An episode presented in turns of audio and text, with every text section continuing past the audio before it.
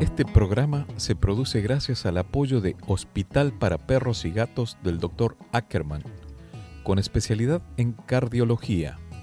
Su Facebook es Hospital para Perros y Gatos. Su teléfono 52-664-683-7932. Taquería y restaurante Hipódromo. Con más de 50 años sirviendo los mejores tacos y platillos en la zona de Tijuana-San Diego. Están en Avenida Hipódromo 14. Su Facebook es Taquería Hipódromo y su teléfono 52 664 686 5275. Agradecemos el apoyo de Do It Business Center, con soluciones a la medida para hacer crecer tu negocio en el corazón de Zona Río Tijuana. Renta tu espacio para oficina o empresa en Do It Business Center. Agenda una cita en doitbc.com. Quisiera ser más bueno, pero a veces no me escucho tener lo que merezco. Ni poco ni mucho. Quisiera regalarte la sonrisa que me falta, aunque hable tanto y tenga pocas palabras. El mundo está lleno de diferencias culturales y un lenguaje diferente que dice lo mismo, sin embargo se puede interpretar de manera distinta dependiendo del contexto inmediato y la cultura en la cual nos encontremos. Eso he vivido en reiteradas ocasiones en mis años aquí en México. Malentendidos entre decir cartera y decir bolsa, por ejemplo. O a nuestro padre, mi querido viejo, y a mamá, mi querida vieja. Sorprendiéndome la primera vez que alguien se ofendía por preguntarle inocente y cordialmente, ¿cómo sigue tu vieja? ¿Cómo te explico que es una manera cariñosa de preguntar cómo sigue tu mamá? Muchas situaciones de esas vividas, como para escribir un glosario de sinónimos. Pero sin duda, una de las situaciones que más me marcó fue una celebración del Día de Muertos, fecha de que no tengo un recuerdo de una costumbre adoptada en mis raíces, por lo cual pasaban desapercibidos todos estos festejos del Día de Muertos aquí en México. Todo iba muy bien, siempre y cuando estaba solo. Pero todo cambió el momento de tener un hijo. Y en esos primeros días de noviembre, cuando en la escuela se me pasó por alto la fecha, y buscándolo, noté que había más familias que de costumbre, había más personas en el ingreso. El impacto llegó al buscarlo, sentarlo en el auto, comenzar a manejar, y él empezó a contarme del altar que habían hecho de muertos, de honrar de los abuelitos y abuelitas o papás que ya no están entre nosotros, y cerró ese relato con una pregunta. Dice, papá, ¿a ti no se te ha muerto nadie? Para poner eh, su foto en el altar. Yo le comenté que sí y le pregunté, ¿cómo fue el acto que hicieron? En verdad, él estaba muy pequeño y de igual forma me contó. Dice, estaban todos los papás, pero yo me quedé con la misana. Era una maestra, que queríamos mucho, pero faltábamos nosotros. Me sentí mal, la verdad. Con el correr del tiempo me incorporé, comprendí y me adapté a esta costumbre y bella tradición. Es algo así como la película Coco. Aprendemos a ver la muerte de otra manera, no como una palabra misteriosa y nombrarla bajito a nuestros seres queridos que ya trascendieron, sino como un proceso natural de la vida misma. Hoy para hablar del tema y cruzar nuestro puente imaginario conversando sobre algunas de estas diferencias culturales o de corrientes psicológicas, se encuentra conmigo desde mi querida Mendoza en Argentina, Noelia Grumblatt. Noelia es licenciada con doctorado en psicología, especializada en psicooncología y enfermedades crónicas, y es directora del diplomado y posgrado de psicología del duelo en la Universidad Aconcagua de esa ciudad. Te doy la bienvenida a un nuevo programa de El Puente, charlas que trascienden. Junto a vos, Noelia, y yo cruzaremos este puente imaginario, charlando y reflexionando en esta búsqueda conjunta de unir nuestra realidad con la vida interior de cada uno de nosotros. Soy Gustavo Torres, desde el filo de América Latina en la región San Diego-Tijuana, para RCN 1470, una estación de Grupo Uniradio. En Argentina salimos por FM Signos 92.5 en la zona norte metropolitana de Buenos Aires y FM La Voz 96.5 en la provincia de La Pampa. En las redes sociales TikTok, Instagram, Facebook y además en Spotify me podés encontrar como Gustavo Torres Podcast.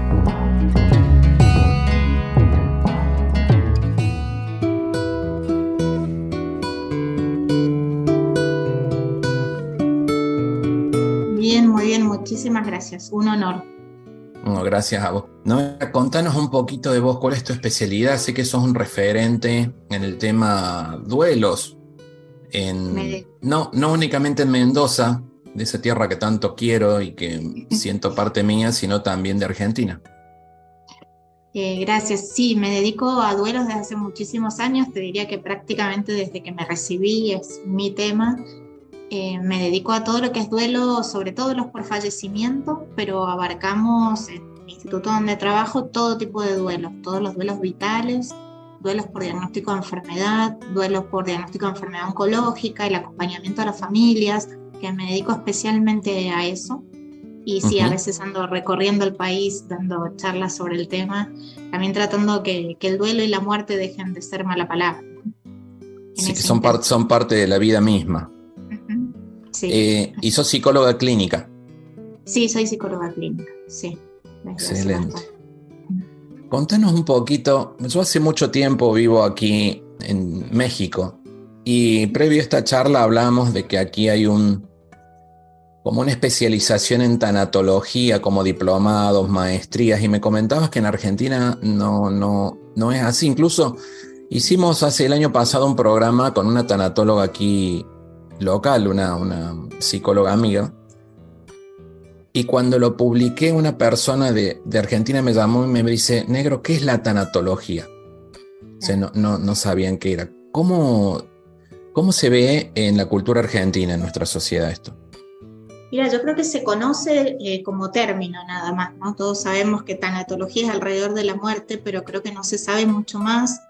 Eh, sí, o sea, en Argentina hay algunos diplomados en tanatología, lo que no tienen es eh, carácter universitario, digamos, no se puede ejercer directamente, hay que tener otra profesión y no se considera una especialidad. Sí, por ejemplo, nos dedicamos, por ejemplo, psicólogos que nos dedicamos a duelo ¿sí? psicólogos del duelo, pero no existe como disciplina la tanatología.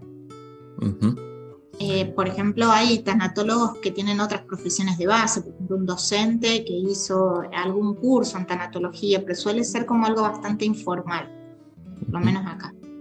Sí, sin etiquetar tanatología o especialización en psicología o maestría, el duelo forma parte de la vida, siempre digo, desde el mismo momento que nacemos, porque nos sacan de esa pancita calentita de mamá a un ambiente desconocido, a, un mundo nuevo prácticamente.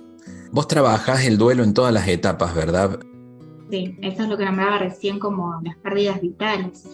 Pensando en lo que decías recién, ¿sabes por qué sucede eso también? Porque la palabra duelo está muy asociada a muerte, cuando en realidad el duelo tiene que ver con cualquier pérdida, ante alguna pérdida, como vos decías, por ejemplo, las del ciclo vital, se inicia un proceso de duelo diferente a otro, ¿no? Pero se, porque tiene que ver con un proceso de aceptación del cambio. Pero a veces no está asociada la palabra duelo a todo eso, está más asociada a muerte. Como un poco para contextualizar esto, es cuando tenemos nuestros hijos y se despide de la infancia para pasar la adolescencia. Eso es un duelo que tanto el niño, que de repente empieza a tener beso público, por ejemplo, y se empieza, le empieza a cambiar la voz, se empieza a descubrir de otra manera, y nosotros como los que somos papás, mamás, de, perder ese, ese bebé, como quien diría, para pasar a darle la bienvenida al adolescente, esto para contextualizar e ir avanzando. Recién mencionabas, por ejemplo, que hay docentes que se especializan en esto. Y me parece una, algo muy importante que en algún momento aquí en México lo hablábamos como que era necesario incorporarlo también en la parte de la preparación de los maestros, ¿no? Porque nos empieza, nos, enseña a manejar tal vez la frustración, ¿no? Eh, sería buenísimo que así fuera, ¿no? Yo te lo daba como ejemplo, pero en realidad tienen muy poca formación porque los psicólogos también tenemos muy poca formación en duelo. En realidad es una formación que iniciamos luego de la facultad. Pensemos que no existe como materia. ¿no? El duelo se da en alguna cátedra con algún tipo de orientación que tocan el tema y, no, no, nos podemos correr quizás de un par de autores eh, clásicos eh, y nada más. Entonces no tenemos formación. los psicólogos y menos que menos los docentes, porque como te decía antes, también sigue siendo una palabra que, es como a la que le huimos, ¿no? Entonces pensar, por ejemplo, la educación en duelo, pensar en que las escuelas se pudiera hablar de esto, como vos contabas antes, eh, que pasa en México. Acá no sucede, al contrario. Sí, comentábamos antes de iniciar el programa con, con Noelia el tema de la cultura mexicana y cómo se vive el Día de Muertos, ¿no? que es, eh, es una fecha especial que al principio en lo personal me costó adaptarme. Eh, creo que la terminé de comprender con esa película maravillosa de Coco, ¿no? que, que incluso vi ahí en uno de los periódicos en Argentina que hubo una, un artículo especial para explicar eh, la película, cómo era y cómo se vivía. Das conferencias por todo el país. ¿De qué? ¿Cuál es la temática que abarca? Depende de lo que me soliciten. En general eh, suelo dar alguna charla como más introductoria, por esto que te decía que no hay formación, ¿no? Entonces en esto, desde qué es el duelo, que parece algo tonto, pero la verdad es que es muy profundo, eh, sobre todo en esto, ¿no? De salirnos de, esos autores clásicos, por supuesto, abarcarlos, pero también poder tomar autores más contemporáneos y corrernos de ciertos lugares. Por eso siempre trato de dar por lo menos esa primera parte más introductoria con respecto al duelo, como para poder eh, abarcar, como te decía, esos autores y poder eh, tener una mirada más moderna y contemporánea del duelo. Y después, bueno, según lo que están necesitando, eh, a veces me piden sobre duelo perinatal, me dedico mucho a los duelos desautorizados, un tema súper interesante en el que trabajo muchísimo y bueno, hablando de que no es unas palabras que se nombren mucho los duelos desautorizados, aún menos. Es algo que no sé si conoces que son los duelos desautorizados o que, que lo explique. Estaba, te iba a hacer tres preguntas. Una, ah. ¿cuáles son los autores contemporáneos que nos das como referencias? Dos, la otra pregunta te iba sobre los duelos perinatal, ¿cómo, cómo es esto? Y la última pregunta para es eh, los duelos no autorizados. Bien, los autores más contemporáneos, bueno, hay muchísimos, por supuesto, no podría nombrar uno solo. Eh, lo que apunto más que nada, como te decía, es abarcar, porque no es correr, corrernos de aquellos autores, pensando en Freud, por ejemplo, cuando escribió Duelo y Melancolía en 1917.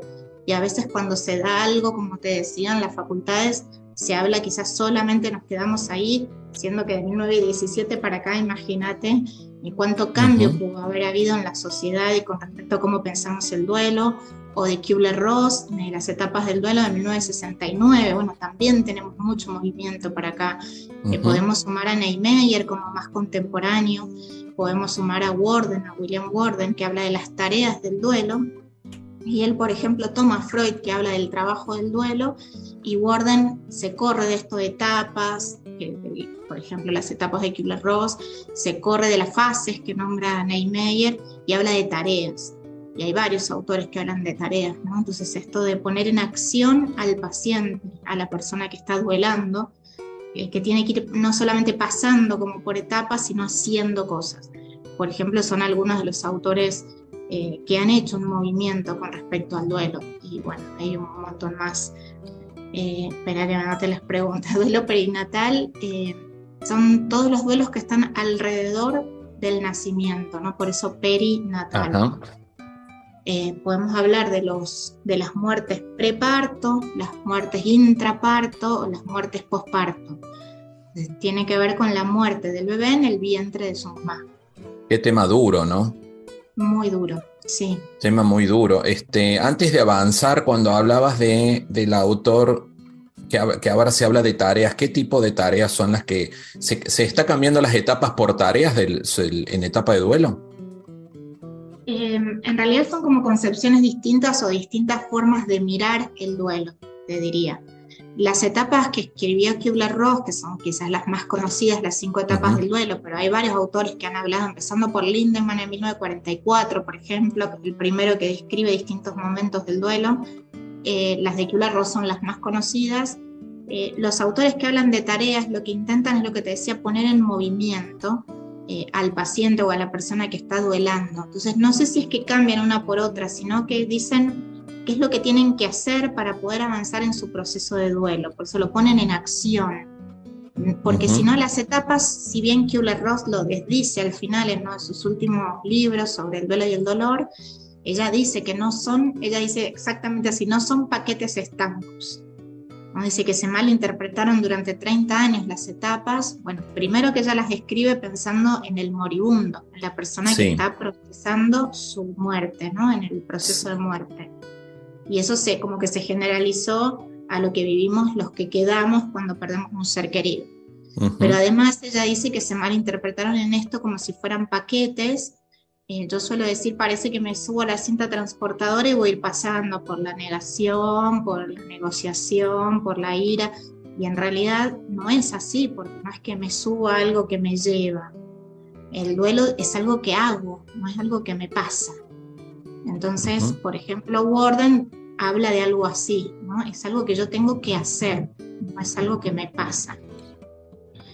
Por interesante, ¿no? Acabas de decir algo muy interesante. El duelo es algo que necesito hacer, no es algo que me está pasando. Exacto. Por eso hablamos de duelar, por eso lo convertimos en verbo, ¿no? Yo estoy duelando, es algo que estoy haciendo, no es algo que me pasa. Por eso te decía que esto sonaba como me acuerdo cuando estudié en la facultad y nos hablaban de las etapas, que además de sí o sí tener que pasar por todas ellas, tenían que durar un tiempo determinado, tenían que tener determinado orden. Eh, en cada una no me podía quedar más de X tiempo si no hablábamos de duelo patológico. Bueno, todo eso se viene moviendo. Y cuando nos quedamos con aquello, por eso te decía esto de modernizarnos, eh, esta mirada más contemporánea, tiene que ver con que si no se está todo el tiempo hablando de cuestiones patológicas cuando no son tales. Antes se decía que si un duelo duraba más de seis meses era un duelo patológico, por ejemplo. Y hoy sabemos que el duelo no tiene tiempos. Yo escuchaba en una de las charlas algo muy interesante que decía por ahí, es la necesidad de integrar. Y, y en la diferencia cultural que hablábamos al principio, es una duda mía hace mucho, no lo he hablado en Argentina justamente por lo que el motivo que nos lleva hoy a, estar juntos charlando de esto, ¿no? Pero aquí en esta región es como que es más natural tal vez hablar, animarse a hablar de este tema. Y en Argentina lo noto como una, una, especie de mecanismo de defensa. No sé cómo identificarlo, me explico, decir, cuando uno va a hablar de un tema como este, que no deja de ser un tema duro, pero es un tema natural, es la vida misma. Dentro de esas tareas, una de las cosas que más identifico yo es ventilar la necesidad de hablar lo que uno está viviendo, lo que está sintiendo. Y muy importante para el que acompaña es no juzgar, solamente estar presente y escuchar. Este, a veces... no está muy habilitada la palabra. Como vos decís, quizás una de las tareas sea ponerle palabra, pero no está demasiado habilitada socialmente, por lo menos como vos decías, la diferencia, bueno, acá no está muy habilitada la palabra al respecto. Y en general te diría que en las sociedades no está habilitada la palabra al respecto del dolor. Pareciera que no, como si fuera algo que no existe. ¿No? sé si leíste algo de Byul Chung Han, que él dice que somos la sociedad del me gusta, es como que el dolor no está habilitado, como si lo negara. Sí, no, no he leído nada, pero es como que el dolor no está habilitado. Claro, el dolor no está habilitado, es como de eso no se habla. Y fíjate que las personas que hablan de dolores, sea físicos, emocionales, eh, son tildadas quizás como personas tóxicas. ¿no? ¿Cómo vas a hablar acá de esto? ¿Cómo vamos a hablar adelante de los niños? Yo digo mucho que, fíjate, pensar en alguna, bueno, quizás en México no suceda, pero acá pasa en una reunión con amigos o familias se habla de que alguien se murió o de la palabra muerte y se baja la voz. Y hablamos más bajito viste que se murió. Se baja la voz como para que otros no escuchen, los niños no escuchen, como si fuera realmente una palabra, una mala palabra o una palabra ofensiva. Entonces no está que... Sí, un poco Qué, qué, interesante todo esto que me estás comentando, Noelia. Qué interesante, porque acá viene la parte que siempre hablamos que puedo tener 10, 15 preguntas y se empiezan a ir.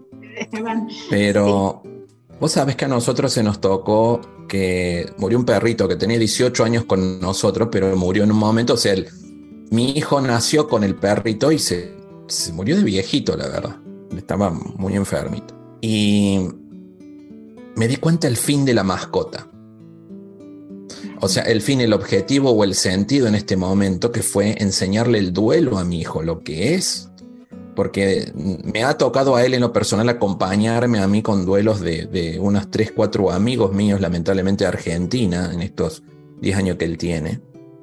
Y, y sí lo hablo de otra manera con él, pero sin embargo, en este intercambio cultural que hablamos de donde vos estás, donde estoy yo, creo que es la necesidad de que quien esté escuchando en Argentina, ya sea en Buenos Aires, Mendoza en este caso, es la importancia de hacerle frente a la palabra duelo e integrarlo. Porque si no, volvemos a lo que tanto que por ahí parece que se nombra de moda la época de los niños de cristal. Y los niños de cristal por ahí no se enfrentan o no dejamos que se enfrenten a situaciones como estas. Es verdad. Por eso te decía esto de la voz baja. ¿no? Y, y, esto del silencio alrededor del duelo, del dolor y de la muerte. Y ahí es donde nace esto que te decía al principio de los duelos desautorizados.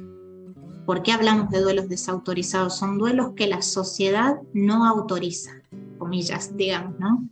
Eh, y por ejemplo, dentro de ellos hay varias categorías, según algunos autores hay cuatro categorías de duelos desautorizados, cinco según el autor, y las mascotas entran dentro de uno de esos duelos desautorizados, que tiene que ver, por eso te decía las categorías. Una es cuando está desautorizado el doliente, otra es cuando está desautorizado el doliente. Ahora si querés te lo explico. Otra es cuando está desautorizado lo que muere. Otra es cuando está desautorizado el vínculo y otro es cuando la muerte es estigmatizada. Y el quinta, la quinta categoría que algunos autores toman y otros no, tiene que ver con la forma en la que se expresa el dolor, el sufrimiento. Entonces, cuando está desautorizado el doliente, por ejemplo, en el caso de niños pequeños, no entienden, deja, no le digamos, no se va a dar cuenta, un adulto mayor, lo mismo, ¿para qué le vamos a decir si se olvida, si igual nunca lo ve, para qué, no? En ese sentido es desautorizar al doliente. Cuando desautorizamos lo que fallece, es por ejemplo la mascota. Y también entran ahí los duelos perinatales. ¿Sí? No es nada, no, no era un hijo, es un feto, todavía podríamos hablar de un niño, ¿sí? Ya vas a tener otros o joven, de esa forma se desautoriza el duelo. Cuando se desautoriza el vínculo, tiene que ver, por ejemplo, cuando fallece un paciente, cuando fallece eh, alguien que no veíamos hace mucho tiempo, un compañero de trabajo, cuando fallece un amante, también es un duelo desautorizado, es un duelo del que no se puede hablar. Las muertes estigmatizadas tienen que ver con alguien que fallece, por ejemplo, de una sobredosis o un asesinato. O un suicidio. un suicidio, por supuesto, o algún tipo de enfermedades que ya no tanto, pero pasó mucho con el HIV. Y la quinta categoría que te decía que toman algunos autores y otros no, tiene que ver con la, el modo de expresar el sufrimiento. Entonces, cuando alguien es como se lo tilda, otra vez digo comillas, como muy exagerado, o al revés, parece que no cayó, no le importa, no expresa nada, mira lo bien que está, ¿no? Esas son las formas de desautorizar el duelo. ahí es donde hablamos de duelos desautorizados. ¿Pudieras por favor repetir el autor que menciona esto? Hay varios, hay varios. Eh, uno podría ser Martínez Osta, eh, habla de duelos desautorizados, eh, habla algo de duelos desautorizados, no son muchos, te aviso, igual. Sí, es que es muy interesante del que no hay tantos autores, sí.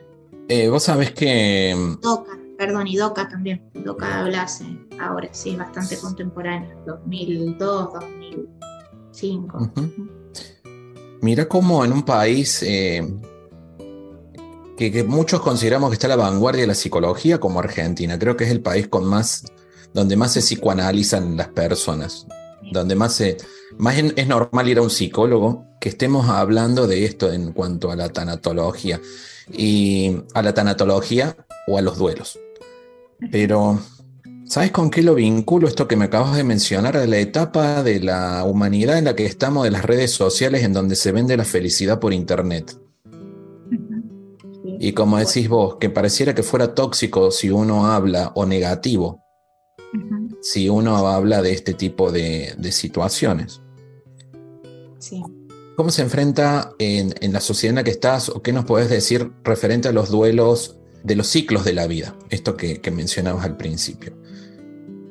Eh, en general se intenta también pasar por alto por lo mismo que decíamos recién, ¿no? Vivimos en una sociedad exitista, sociedad donde todo está bien o se vende esta felicidad o la sociedad me gusta que nombrábamos recién.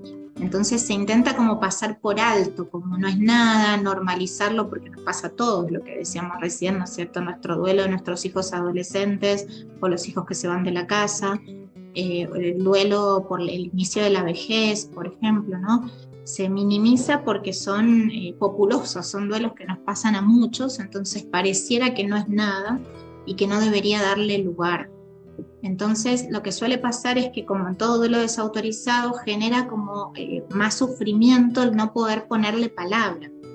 Entonces yo te diría que puede ser un duelo muy natural, más allá que el duelo en general sea natural, donde uno lo puede transcurrir naturalmente y hasta sin necesidad de apoyo terapéutico, pero a veces lo complica esto mismo, a veces el no poder hablar de ciertas cosas termina como complicando eso mismo. Eh, en general son duelos, como te decía, que, se pueden transcurrir a veces sin necesidad de tratamiento. Eh, lo que se necesita es justamente eso, poder ponerle palabra, poder compartirlo, buscar herramientas, a veces cuando un paciente consulta en estos cambios vitales, por ejemplo en la jubilación, ¿no? esto después de 30 años dejé de trabajar y no sé qué hacer con mi tiempo libre, son tratamientos no tan largos, a veces mucho más eh, conductuales, ¿no? que ayudamos al paciente a, a, ir a la acción, a la búsqueda de opciones, eh, a un entrenamiento, por ejemplo en el disfrute, si hablamos de jubilación, ¿no? yo a veces veo pacientes transitando esas etapas y la sensación era que cuando se jubilaran iban a abrir la puerta del disfrute y ya está. Y la verdad es que no saben hacerlo, porque hace 30 años que vienen trabajando 8 horas, 10 horas más, el viaje a su casa, no saben disfrutar, que es absolutamente lógico. Entonces a veces entrenamos eso, ¿no? ¿Qué hacer con el tiempo libre? ¿Qué sería el disfrute? El ensayo y error, ir probando qué me gusta, dónde me siento bien, eh, qué me nutre. ¿Cómo viviste el tema del COVID en donde la vida nos mostró lo vulnerable que somos y en donde tuvimos un duelo, el más desafiante para todos y que ninguno escapó, que fue la pérdida de la libertad? Fue difícil, te podría decir desde distintas miradas, desde distintas ópticas.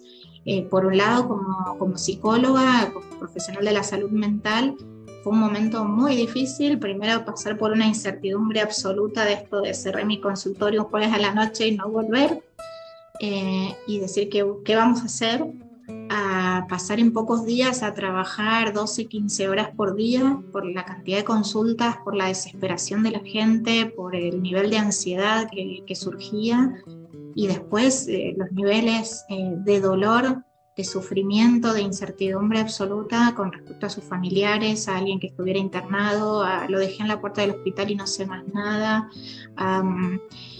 El saber que un ser querido perdió a alguien y no poder acompañarlo, no poder ir escaparse a la noche para poder ir a verlo, él no poder abrazarnos. Eh, fue muy difícil como, como terapeuta también el poder abordar tanto. Sentía mucha responsabilidad dedicándome a duelos cuando alguien llamaba a decir que no había lugar, por ejemplo, ¿no? Sentía que había que hacerlo, que había que estar ahí. Eh, desde la gente, bueno, eh, creo que igual que en todos los países, la pérdida de la libertad fue absoluta. Eh, creo que como adultos estamos muy acostumbrados a, desde determinada edad, a hacer lo que quiero, lo que decido hacer, lo que creo mejor para mí, y que de repente alguien nos dijera que no se podía que quisiera ir el miércoles al supermercado, a mí me tocaba los jueves y no podía ir, ¿no? El empezar a, arreglarnos y a, y a, cumplir ciertas normas que no estábamos acostumbrados. Eh, creo que fue muy difícil y sigue siéndolo, porque sí. creo que todavía hay muchas consecuencias de esa etapa. Sabes que ayer hablábamos con, con una persona y decíamos, tenemos la percepción en muchos lugares que por ahí no solamente pareciera que nos hemos olvidado de esa etapa, sino que no hemos aprendido. Sí. O sea, porque, y mira cómo, cómo te voy a dar un tema que sé que te apasiona con esto. Y voy al tema de los sistemas familiares. La importancia, porque decimos por ahí duelos negados, como lo que mencionabas recién, hoy pareciera estar de moda con esta serie de Esta culpa no es mía, algo así que hay en Netflix, de que de repente todos hacen constelaciones familiares este sin tener en, este dolor no es mío. Y teniendo en cuenta lo importante que es eso, que no es un juego, porque pareciera hasta psicodrama por ahí lo que pasa en la serie. Sí, claro. ¿Cuál es la importancia en los sistemas familiares de, de, aceptar la ubicación de cada uno en el sistema familiar con lo que hizo y que comprendamos que no fuéramos quienes somos sin nuestro pasado? Sin nuestro pasado y sin el otro, sin el otro en el hoy. Eh, yo creo que es importante el virar la mirada, porque también en esto que te decía de, ir tomando autores más modernos con respecto al duelo, también es movernos ahí, ¿no? Porque se habla siempre, o en general se habla del duelo individual. Eh, y, entiendo que así es, porque el duelo es absolutamente individual, personal, singular, como dice ya, es una huella digital. Cada uno hace su proceso de duelo. Pero me parece que eso se terminó llevando como un extremo y pensamos que el duelo eh, lo transitamos absolutamente solos. Entonces es un proceso individual, pero no lo transitamos solos, lo transitamos en una red, en un sistema y nos influimos mutuamente. Entonces el duelo de una mamá se influye del duelo de su esposo, se influye del duelo de su hijo, influye en el duelo de su hijo, de su madre, de su marido, de sus hermanos unos influyen en el otro, pero hay que tener en cuenta una variable más. Si pensáramos eh, los duelos individuales, los duelos individuales, cómo se van influyendo unos a otros, tenemos que agregar el duelo familiar como otra entidad que influye en el duelo de cada uno y que cada uno influye en ese duelo familiar. No sé si se entiende. Sí, eh, eh, todos los duelos, tenemos duelos individuales y el duelo en familia, digamos. Que ¿Cómo se vinculan? Eh, por eso te decía que, que, es sumarlo, porque hay alguien que quizás escucha, piensa, no, el duelo es absolutamente individual, como te digo, coincido, pero también hay un duelo familiar que tiene cierta entidad, ¿no? Familias donde, por ejemplo, no se habla del dolor, eh, no se llora en familia, no se comparte ese momento más catártico, donde no se nombra demasiado o casi nada a los muertos, a los que han fallecido, eh, no se puede hablar de lo que sintió en ese momento, de lo que siente ahora, está marcando una impronta en el resto, ¿no es cierto? En cada uno de esos duelos individuales, donde algunos irán a buscar por fuera del sistema familiar eso que les falta porque lo necesitan, y otros se van a mimetizar con ese tipo de duelo, ¿sí? Y va a ser parte de su propio duelo. ¿No sería como esos duelos que uno de, los, de los integrantes de la familia por ahí lo niega o se cierra como una especie de defensa para no hablarlo. Como una especie de no aceptación cuando otros, hagamos de cuenta de, muere un hijo. Y uno, la mamá lo vive profundamente, lo acepta, pero a lo mejor uno de los hermanos tal vez no, cuando en realidad no es que se esté cerrando, sino a lo mejor lo habla y lo exterioriza con algún amigo, tal vez. Son distintas cosas, porque lo que puede pasar en esos casos, sobre todo cuando fallece un hijo en la familia, tenemos que pensar también en los hermanos de, esa persona, no son solamente los padres, porque a veces nos quedamos en los padres que han perdido un hijo. Bueno, ¿qué pasa con esos hermanos? Se suele decir que es el duelo más silencioso, el duelo de los hermanos. Eh, sobre todo en determinadas edades, porque lo que sucede es que muchas veces los niños, por ejemplo, sienten que si hablan de su hermano, si lo nombran, su hermano o hermana fallecido, los papás se ponen tristes. Entonces cuando yo le nombro a mamá, eh, se pone a llorar. Entonces no lo nombro más. Parece ser así como una eh, estímulo-reacción, ¿no? Como llora cada vez que lo nombro, no lo nombro más. Entonces suele pasar esto que no tiene necesariamente que ver con que lo niega, sino que intenta hacerlo en otros lados donde cuando lo habla los demás no lloran y se siente más sostenido. ¿sí? Pero quiero aclarar, porque si no pareciera que no debieran llorar, no pasa nada con esta mamá si llora cuando hablan de su hijo fallecido, no pasa nada porque también está enseñándole a estos hijos sobrevivientes, digamos, qué pasa cuando uno le duele algo. Y cuando uno le duele llora, cuando uno le duele habla de lo que le duele, cuando uno algo le duele pide ayuda. Entonces, quise aclararlo porque si no pareciera que la mamá no debiera llorar. Lo que quería decir es que quizás no encuentran el espacio en la casa porque todos están igual, todos están duelando. Entonces, a veces hay como una búsqueda por fuera. Yo lo que te intentaba decir desde el duelo familiar es que a veces un estilo familiar va influyendo en el duelo individual de cada uno de sus miembros. Y a veces el estilo es no ponerle palabra, o el estilo, hay un término que se dice que la familia se encastilla. Es como que quedan adentro de la casa como si se cerraran y no se permite el intercambio con el afuera, por lo menos el primer tiempo. Entonces digo que ese tipo de duelo, según como la familia lo tome, va a influir en el duelo de cada uno de sus miembros. Yo decía que a veces le falta sumar esa mirada cuando hablamos de duelo y nos quedamos solamente en el duelo individual. Y es importante ver todo el sistema. ¿Qué diferencia has notado, pero el duelo entre el hombre y la mujer? El cómo lo vive un hombre, un, un papá, por ejemplo, un hermano, un amigo o una mujer. La mujer se es más expresiva tal vez. Y el hombre por ahí trae ese estigma de que no llores, que mostrate fuerte. ¿Qué has notado referente a esto con tus pacientes? En general es así, claro que no podemos generalizarlo del todo, pero sí, en general se da de esa manera porque socialmente está más permitido que la mujer llore, ¿no? Entonces es como que inmediatamente las mujeres nos permitimos más esa parte el llorar, el exteriorizar, el hablar con amigas, el llorar con nuestras amigas. Y el hombre suele ponerse, por lo menos en lo inmediato, sobre todo si hablamos de muertes de hijos, en un lugar más de sostenedor. ¿sí? Es como el encargado de sostener a su esposa, a su pareja. entonces le es más difícil expresar. El otro día un paciente me decía, me puse muy racional, me decía, ¿no? Esto de pensar qué había que hacer, en el caso de ellos era una muerte perinatal, su bebé había fallecido con siete meses de gestación.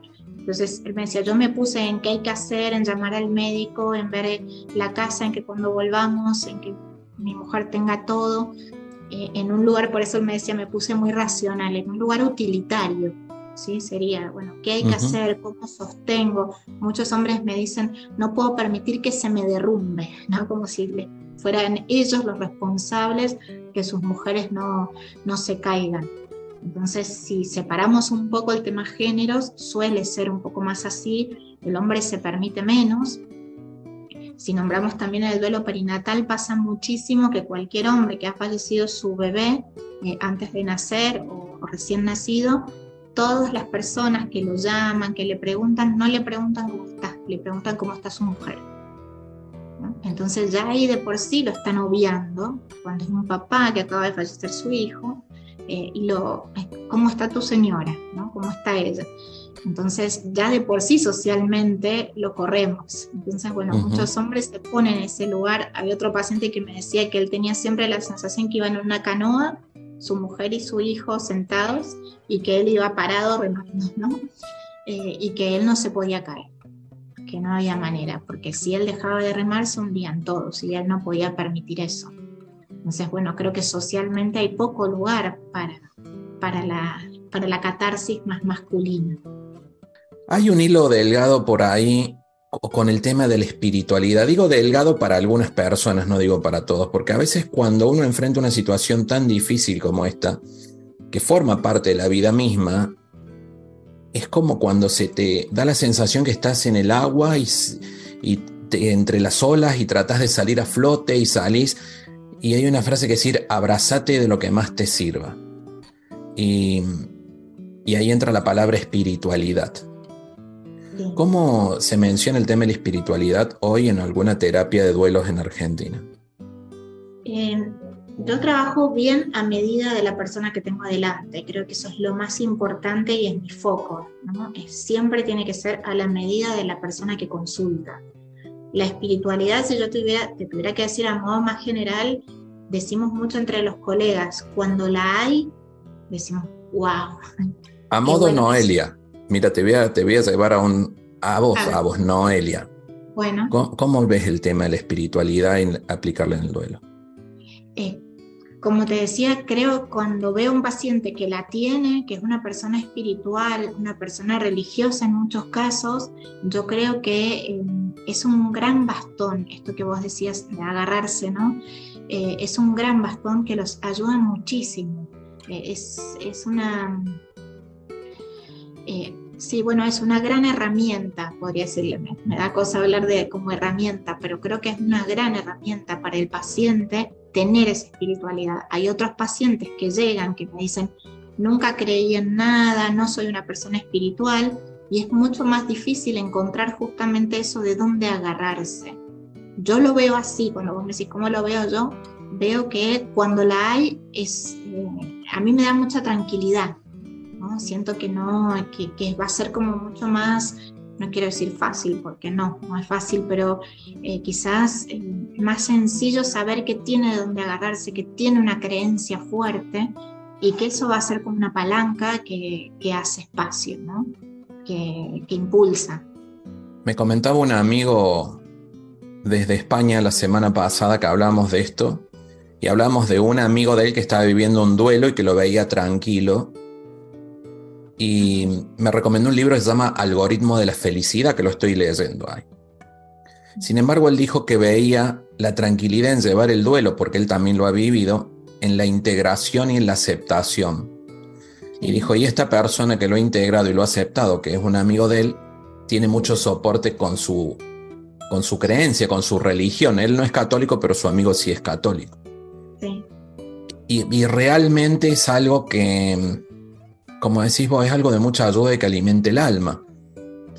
Aquí en México me ha tocado a mí un poco, como hablamos recién de la película Coco al principio, de un poco, ¿cómo se diría la palabra? Ablandar las creencias limitantes, lo llamemos de esa manera, ¿no? Y orientalizar más nuestra creencia. Todas estas son enseñanzas de, de mucha gente que ha pasado por el programa y uno de ellos, el maestro Alex Rovira, me supo decir eso. Me dijo, Gustavo, si, orientalizáramos más nuestro sistema de creencias, nuestra, nuestra espiritualidad, sería más fácil para todos. Pero te iré a preguntar a vos tu opinión personal sobre este tipo de, estas creencias limitantes y qué piensa la sociedad en la que estás referente a esto. Eh, la verdad es que me cuesta pensarlo como sociedad, ¿no? Por eso te decía esto de tan a la medida veo personas en el consultorio que a veces cuentan la misma historia o muy similar y la distinta interpretación, ¿no? Cuando alguien me dice, en el momento que pensaba en, no sé, mi papá que ya falleció, que sentí que lo necesitaba y que no estaba ahí para mí y de repente siento su perfume. Entonces, eh, una persona ante esto te dice, sentí que estaba ahí conmigo, me vino a acompañar, yo pedí una señal y mi papá ahí estuvo, ahí me doy cuenta que me escucha, que me acompaña, que me cuida. Y otra persona ante una historia muy similar te dice, ay, qué tonta, ¿cómo podía pensar eso? Fue casualidad, justo pasó alguien con el mismo perfume. ¿no? Entonces, sí creo que muchas veces es una creencia limitante porque, tal como vos decías, que antes no me salía la, la palabra, es un gran soporte esa espiritualidad, el poder creer, y eso es lo importante, es el significado que cada uno le da, no si es o no es. Porque hay personas que dicen, ¿será que me estoy volviendo loca? ¿Será que yo lo inventé? ¿Será que me lo hago a mí para sentirme mejor? No importa. Justamente es, esto, ¿no? Eh, no importa si es real o si no es real, no tenemos que ir a la ciencia a verificarlo. El tema es lo que uno siente, es lo que vos sentiste cuando viste ese colibrí. Y alguno dirá esto que te decía es casualidad y otros no. Y qué, qué gran compañía les hace cuando lo pueden interpretar desde ese lugar. Si me preguntas a mí, yo siempre digo que en tantos años que trabajo en duelo he cambiado muchísimo mi cabeza. Le he abierto muchísimo, siempre tuve una cabeza mucho más científica, ¿no? Y tendía a pensar más desde ese lugar. Y, y, al escuchar tantas historias, y también siempre digo que creo absolutamente en cada una, y no paso por el juicio de será verdad, se lo imaginó, no se lo imaginó, es así. Entonces, de verdad he ido abriendo mi cabeza eh, muchísimo en tanto tiempo y, y, es lo que el paciente traiga. Por eso te digo, no sé si te puedo decir desde la sociedad argentina cómo se toma, sí creo que el que tiene esa espiritualidad, eh, voy a volver a tomar tu palabra, es un gran soporte y hace una gran diferencia con respecto al proceso de duelo que va a transcurrir. Eh, de acuerdo a la edad de cada uno, ¿con quién se puede hablar más este tema ¿O quién está, has notado que está más abierto? Los chicos de 20 años, los de 30. Eh, no, del tema de afrontar el duelo, todo esto en general que estamos hablando. Eh, creo que una edad intermedia, que bueno, no sé si, si por mi edad digo que es intermedia, pero me parece que a veces pasado cierto momento de, mucha juventud, donde quizás está como todo muy encarado en el vamos para adelante, en el continuar, en esto que decíamos de, la sociedad me gusta, y ojo que estoy generalizando, por supuesto. Sí, sí, sí. Eh, y en, creo que a partir de una edad intermedia, por eso te diría como a partir de los 40, eh, donde es un gran golpe porque también la gente viene como a una gran velocidad, quizás eh, también llevados por la sociedad, por el momento vital, por lo laboral, y de repente encontrarse con estos grandes golpes que los hace replantearse ¿no? y empezar a pensar la vida y empezar a pensar la muerte desde lugares diferentes. Sí, justo a esa idea intermedia nos encontramos con hijos chicos, pequeños, algunos de 10, 12 años, y con los papás que ya están en una etapa de la vida en donde empiezan a tener, eh, a depender más de nosotros.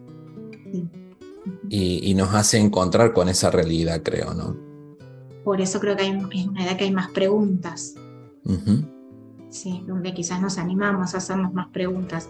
Pero en general, quizás también, eh, por lo que me dedico, ¿no? Pero quizás suele ser a partir de un gran golpe por eso digo, mi mirada es sesgada, porque yo veo a los pacientes a partir de una pérdida, no te podría decir, pero en general las personas dicen que ese gran golpe es lo que les hizo empezar a hacerse preguntas y a querer vivir de una manera diferente. Entonces empieza una gran transformación. Estos golpes nos enseñan a despertarnos en la vida. Creo que es hay un proverbio sufí que habla sobre eso. Sabemos que es alguna situación muy difícil la pérdida física de alguien, ¿no? Y toda pérdida asimilando a vez es, como ver la necesidad de abrazarla y con el tiempo darnos cuenta de, la riqueza que nos ha dejado y lo que nos impulsa a despertarnos y valorar la vida de otra manera. alcanzar a verlo, porque a veces nos quedamos, si bien en un principio es dolor absoluto, pero a veces nos quedamos solamente inmersos ahí y no alcanzamos a ver todo lo demás que puede traernos aparejada una pérdida que es la transformación, que es el aprendizaje, que, sea realmente como, como la mariposa, ¿no? que sea eh, el cambio, un gran cambio, digo, de la crisálida a la mariposa, ¿no? una gran transformación en todos los sentidos, inclusive espiritual, como vos nombrabas recién. ¿Noelia, manejas grupos de trabajo, grupos de personas que estén pasando un duelo? Sí, no como grupo de apoyo, eh, sí hago talleres grupales talleres grupales de duelo, hay talleres experienciales. Son talleres que duran unas cuantas horas y si son en grupos. Sería muy lindo, ojalá lo podamos armar juntos, aunque sea virtualmente, de armar un grupo, toda persona que en Argentina esté escuchando esto, de poner un horario para conversar de los diferentes duelos que hay, que no están solos. Eh, nosotros lo hacemos lunes de por medio aquí en Tijuana Em, es presencial y, te cuento que a veces como terapeuta de mi parte me ha tocado que a veces uno está cansado y sabiendo que hay otra red de soporte terapeutas que acompañan, a veces uno dice, a ver, lo voy a dejar, no voy y siempre termino yendo, pero porque me gusta y siempre termina bien. uno de ánimo. Y te das cuenta, lo hablamos este lunes, que no estás solo por un lado, te das cuenta que todavía uno puede sonreír, te das cuenta que todavía que uno puede hablar y no se siente juzgado porque el otro está pasando la misma situación que uno. Y que hay un sentido de la vida atrás. Recién cuando mencionabas de los golpes de la vida, voy a decir una, frase un poco por ahí, no es rebuscada, pero tiene que ver con, creo que es con Sócrates, la no, con Aristóteles, la epopeya aristotélica que hablaba en algún momento ese límite entre el drama y la comedia, y que la vida a veces cambia en un instante para la comedia, para bien o para el drama, ¿no? Pero ese drama nos empuja a evolucionar en una palabra tan romantizada hoy en día, pero que en síntesis simplemente nos enseñan a ser mejores las dificultades. Y mm, ojalá lo podamos hacer. Y si no lo haces vos ahí en Mendoza, Con, no, está buenísimo que lo hagamos juntos, me gustó. Con, con tu gente, porque creo que hay que integrar la palabra duelo sin miedo, sin mirar para otro lado. Sí. Y, volvemos a lo mismo, ¿no? Algo que vos me acabas de decir, pero y ya te dejo por ahí que. No, por favor. Integrar todos los duelos, desde el cambio de escuela, la pérdida del trabajo, o sea, por diferentes. los divorcios, cuántos que hay. El tema hoy que tanto a veces se habla, que lo veía, que es un tema candente, el aborto. Es decir, eso no escapa de ser un duelo. En algún momento de la vida eh, se tiene que afrontar lo que pasó. Y para llegar a los duelos por pérdida física. Porque es lo más natural que hay en la vida, es la muerte y las pérdidas. Y de ahí crecemos. Me quedé pensando también en, la palabra integrar. Eh, qué importante hablar de los duelos desde ahí, ¿no? Desde la integración.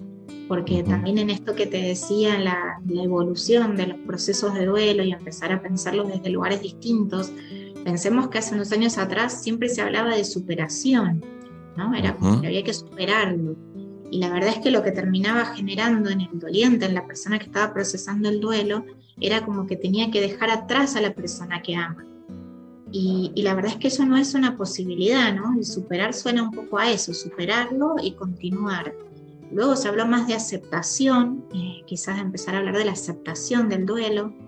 Coincido a aceptar en esto de, procesar, esto que te decía, un proceso natural, ¿no? El poder aceptar la falta, aceptar la ausencia, pero la palabra integrar eh, abarca mucho más, ¿no? Y ahí es donde entra también esto de integrar la muerte a la vida, integrar la muerte como un proceso natural, integrar la muerte como proceso y no solamente como evento, de, prepararnos. Y bueno, todo lo que decíamos hace un ratito, esto que no sea mala palabra, pero bueno, ahí volvemos a todo el tema social, en esto de que no está permitido, en esto de que hablar de muerte es es ser tóxico, es ser mala onda, se dice bastante acá, ¿no? ¿Cómo vas a hablar de esas cosas? Y ahí cuando decías de las sonrisas en el grupo o de las risas, hablamos muchas veces con mis pacientes del tema, como a veces se cree que hacer una terapia de duelo, por ejemplo, es algo súper bajón y nos reímos muchísimo a veces en las sesiones, por supuesto que, que depende del momento, ¿no? Pero, eh, y en los grupos. Y cuando hacemos grupos terapéuticos o los grupos de apoyo o los grupos de apoyo sobre todo en diagnósticos de enfermedades graves o los talleres que te nombraba recién, como en ese compartir también nos reímos y no solo nos sonreímos, porque es parte del proceso y ahí es donde también esto de habilitar otras emociones. Parece que cuando yo estoy en duelo lo único que uno puede hacer es estar triste o estar llorando. Y la verdad es que todas las emociones conviven también es darle permiso a otras. Estamos hablando de una situación límite con Noelia en este momento. Sin embargo, también atrás de esto está la necesidad de despertarnos y, y no tener que llegar a ese momento límite, ese momento fuerte para ver la vida Em, por ahí se ha escuchado mucho de, la U de la felicidad y dice que las personas empiezan a encontrar la felicidad o a verla más ya en una etapa como entre los 65 en adelante porque tienen una perspectiva de fin. Yo creo que si por ahí empatizáramos y nos pusiéramos en la etapa de la vida que nos toca, por más que tengamos 20, 20 y algo de año y tengamos la madurez necesaria para tener una perspectiva de fin, viviríamos de otra manera cuidando la fragilidad de la vida, aprendiendo a mirar a los ojos al otro, disfrutar el momento. Y porque cada instante es único e irrepetible. Pero fíjate cómo en general nos quedamos en todo eso que estás diciendo en la frase. Yo suelo decir que eh, tenemos que, que, pasar el, yo les digo el desafío del velatorio. Viste que cuando uno está en un velatorio, a veces esto de, sobre todo si fallece alguien contemporáneo en la edad, ¿no es cierto? Esto de, uy, viste, hay que vivir la vida, mirá lo que nos puede pasar, nos puede pasar a todos. y, le digo en esto del desafío del, velatorio, porque ¿cuánto nos dura eso?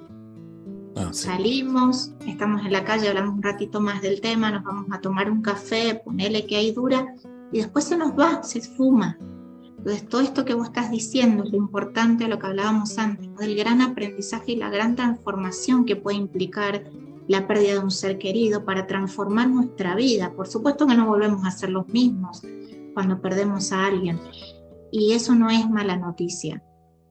Es la oportunidad de transformarnos. Hace poquito una chica joven me decía en mi consultorio que primero fue aplastante darse cuenta que esto de la muerte no era solamente los viejitos. Fíjate lo que digo, ¿no? Porque es algo que aprendemos desde muy chicos, la universalidad de la muerte, que nos vamos a morir todos, pero parece que realmente lo entendemos cuando perdemos a alguien muy cercano.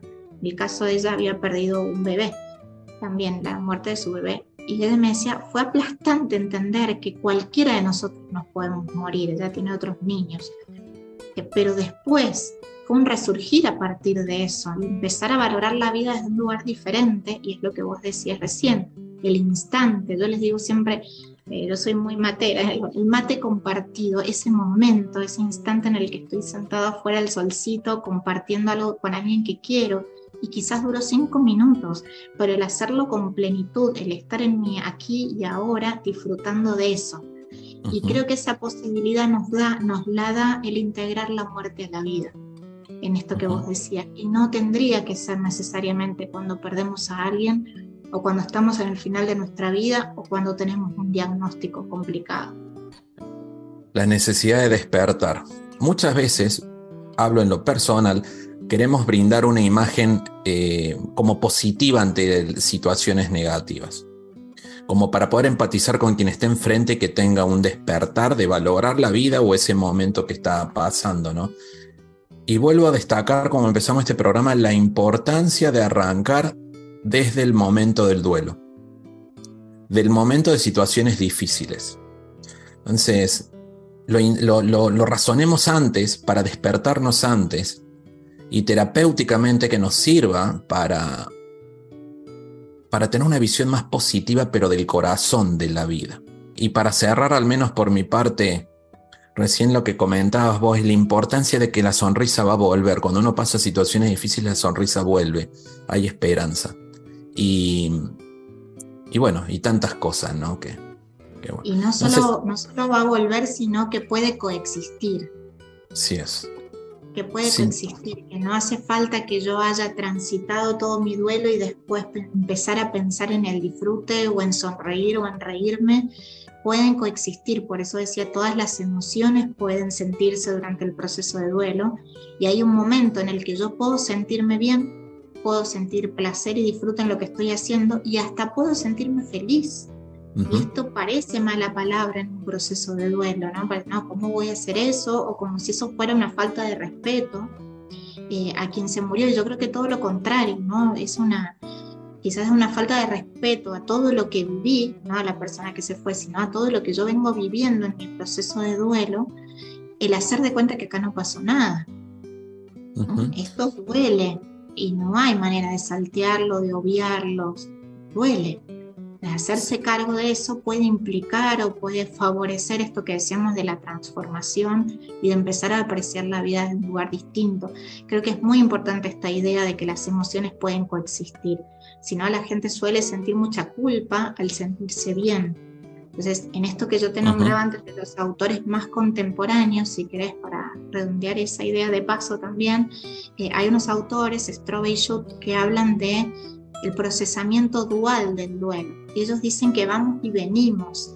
Entonces, por momentos, yo el otro día escribí algo que se llamaba conectar y desconectar de mi proceso de duelo. O sea, por momentos conecto con la ausencia, conecto con lo que me duele, conecto con que ya no está, conecto con el agujero y por otros necesito correrme de ahí, conectarme conmigo, con mi aquí y ahora, con mi proyección, con lo que quiero hacer, con el disfrute, con esas otras emociones. En ese ir y venir es donde se procesa el duelo.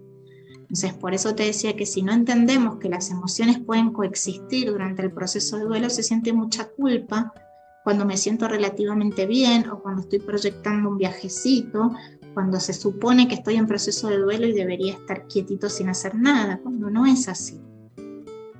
Lo que dijiste, la palabra culpa, era una de las preguntas que te iba a hacer. Eh, ¿Cómo juega la culpa? Yo lo identifico como una... Siempre digo, la culpa la carga el oponente, el enemigo. Es como una piedra muy pesada que no nos deja avanzar y la esperanza la maneja Dios, que sabemos que hay algo por delante. Eh, ¿Cómo mane alguien que está viviendo una situación de esa, cómo sugerís manejar la culpa? Eh, depende de la situación, pero sí la culpa aparece, te diría que casi siempre. Casi siempre. Está bien que hay situaciones en las que no se presenta, pero la mayor parte de las personas que han perdido a alguien sienten culpa. Aún cuando ha sido una situación, por ejemplo, de larga enfermedad, ¿no? donde se ha vivido, se ha acompañado a la persona en un largo proceso de enfermedad, cuando el doliente, el que queda, el que está duelando, no tiene por supuesto nada que ver y no tiene responsabilidad con respecto a la enfermedad, aún así se vive con culpa muchas veces. Culpa por no haber estado lo suficiente, culpa por no haber conseguido más médicos, culpa por haberlo hecho hacer un tratamiento y no debería porque lo hizo sufrir. Eh, infinitas ¿no? culpas.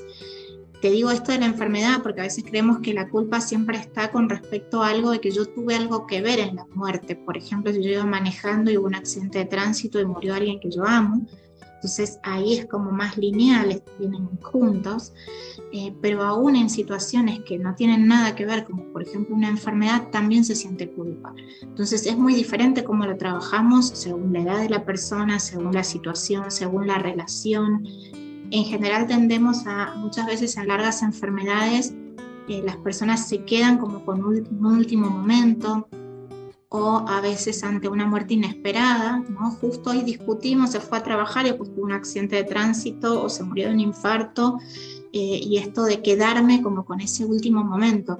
Trabajamos mucho, justamente que hablábamos de integrar, en integrar toda la relación con ese ser querido, y no quedarse con ese último episodio. Yo siempre les digo que no es justo con ellos mismos quedarse con ese último ratito en una relación de 20, 30 años o de toda la vida, quedarse con ese último instante.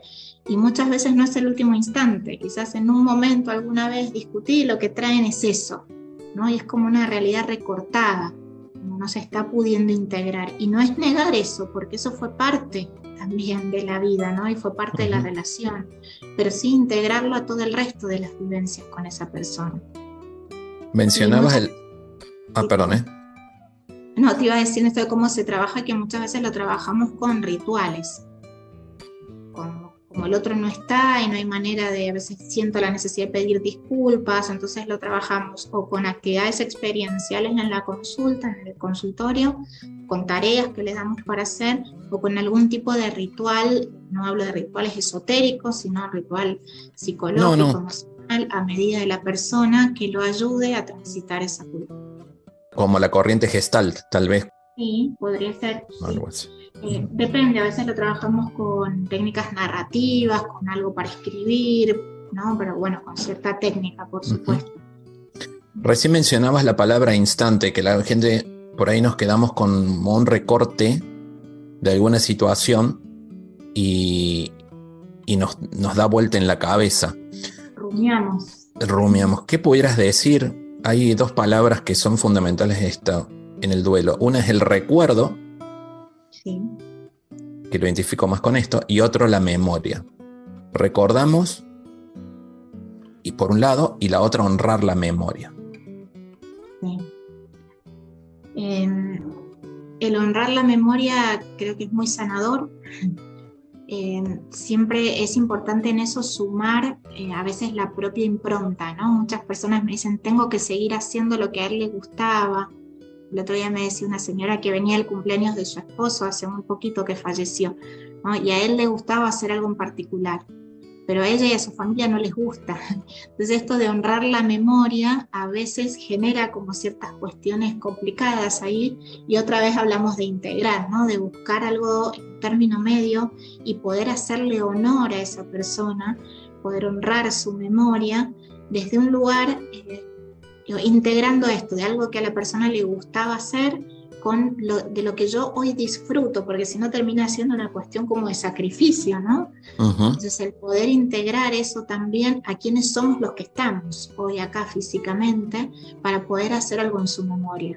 Muchas veces las cuestiones solidarias ayudan, eh, pero esto de hacerlo a la medida, hace muchos años una paciente me decía que ella hacía una misa cada vez que se cumplía el aniversario de la muerte de su hija, que era una chica joven, y me decía que se había empezado, ella era muy, muy religiosa, la señora que venía a la consulta, una señora grande, y le había empezado a hacer ruido porque su hija no era religiosa, y la verdad es que estaba muy lejos de todo lo que tuviera que ver con la iglesia en este caso, y no le gustaba y no adhería.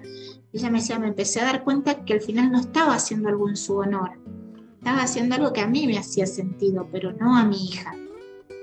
Y empezó a buscar la manera y su hija era muy solidaria y le gustaban mucho los niños, entonces se acercó al hospital, preguntó neonatología, quiso comprar pañales, le dijeron que no, hasta que se dio cuenta y empezó a armar bolsones, en base a lo que le dijeron las enfermeras, con una manta, una mamadera, un chupete, bueno, todas cuestiones para bebés, la, una primera ropita, y lo empezó a donar todos los años, el aniversario de la muerte de su hija, con el nombre de su hija, en honor a ella, Iba todos los años, lo dejaba en Neo, en el hospital de su pueblo, era un pueblo alejado, y después de ahí se iba a una plaza a tomar mate sola, en honor a su hija, que era lo que su hija hubiera hecho, ¿no? era algo de lo que la hija disfrutaba muchísimo.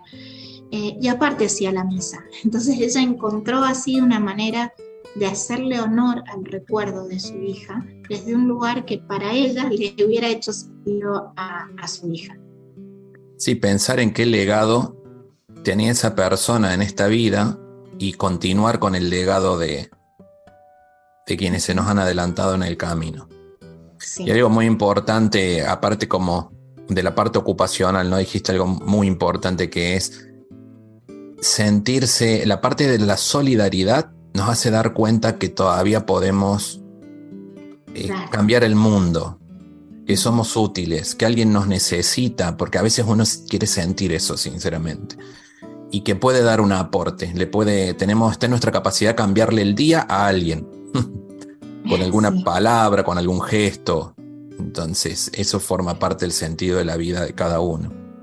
El día y a veces la vida podemos cambiar. Entonces, y también es verdad que cuando perdemos a alguien, eh, hay mucho de todo ese amor que teníamos en el otro que vuelve a nosotros. Y la solidaridad es una forma de seguir dando ese amor a quienes lo necesitan. Para ir cerrando, ¿qué, qué pensás referente al tema de los recuerdos, digamos, tangibles? ¿Viste las fotos? Este, hay gente que, en cremaciones, suponete, tienen la urna en la casa que todavía no, no lo ponen en donde a lo mejor fueron fue la voluntad de la persona. ¿Cómo lo, manejan ahí en, en Argentina? Em, es de en cada, o sea, hay personas que se terminan eh, como agarrando muy fuertemente a esos objetos eh, de una manera que no se pueden tocar, por ejemplo, ¿no? que no vaya a ser que alguien lo toque, si se rompe, que se pierda, o a veces pasa en esto que hablábamos de los hermanos, de querer ponerse la ropa del hermanito que falleció, por ejemplo, y no, y eso no se toca y parece estar como todo eh, justamente así, ¿no? Intocable porque termina estando como en representación de la persona que ya no está esos objetos.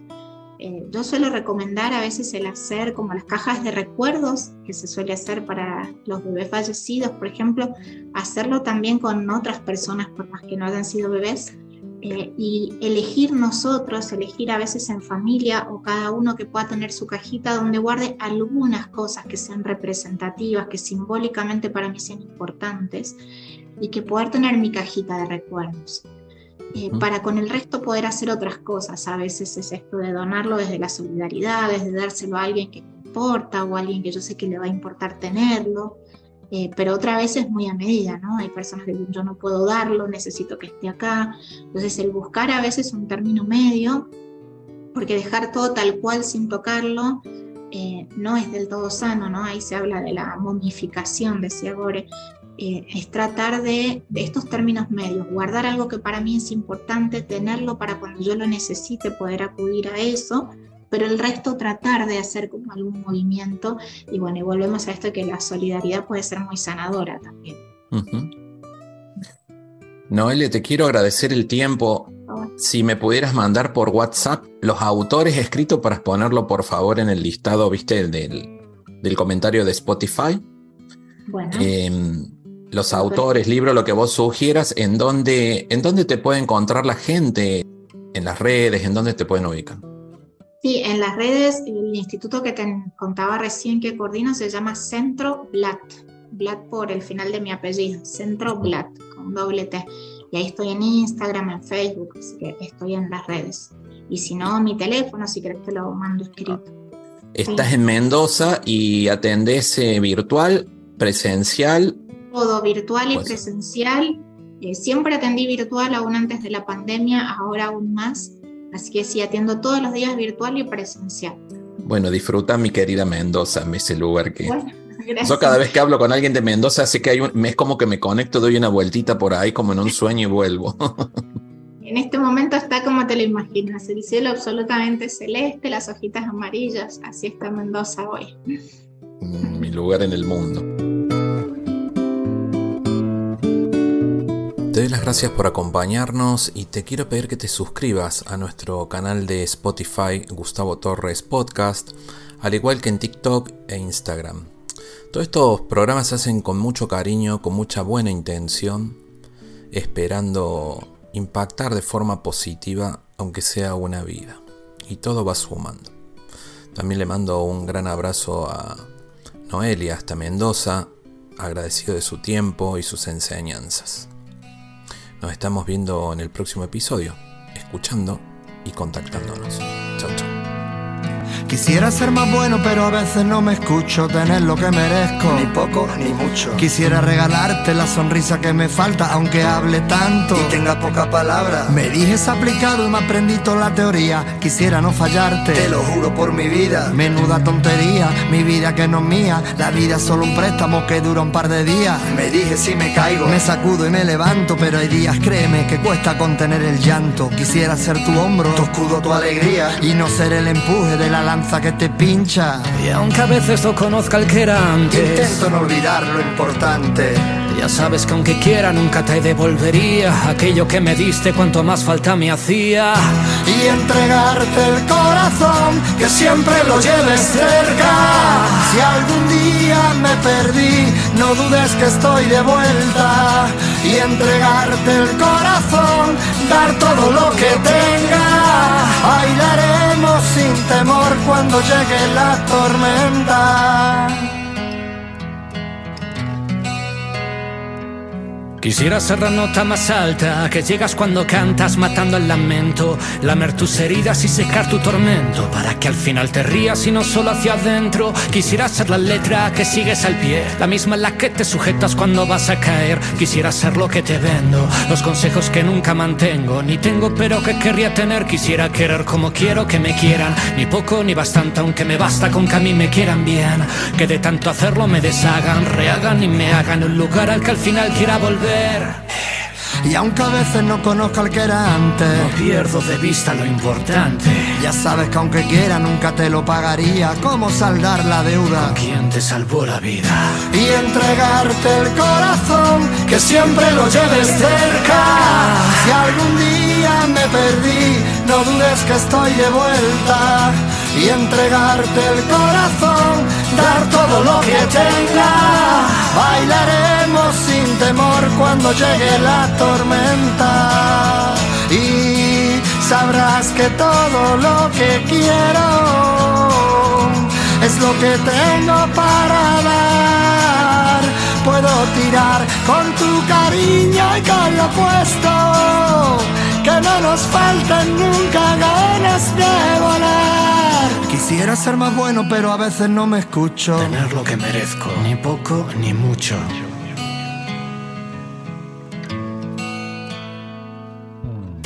y entregarte el corazón, que siempre lo lleves cerca. Si algún día me perdí, no dudes que estoy de vuelta. Y entregarte el corazón, dar todo lo que tenga.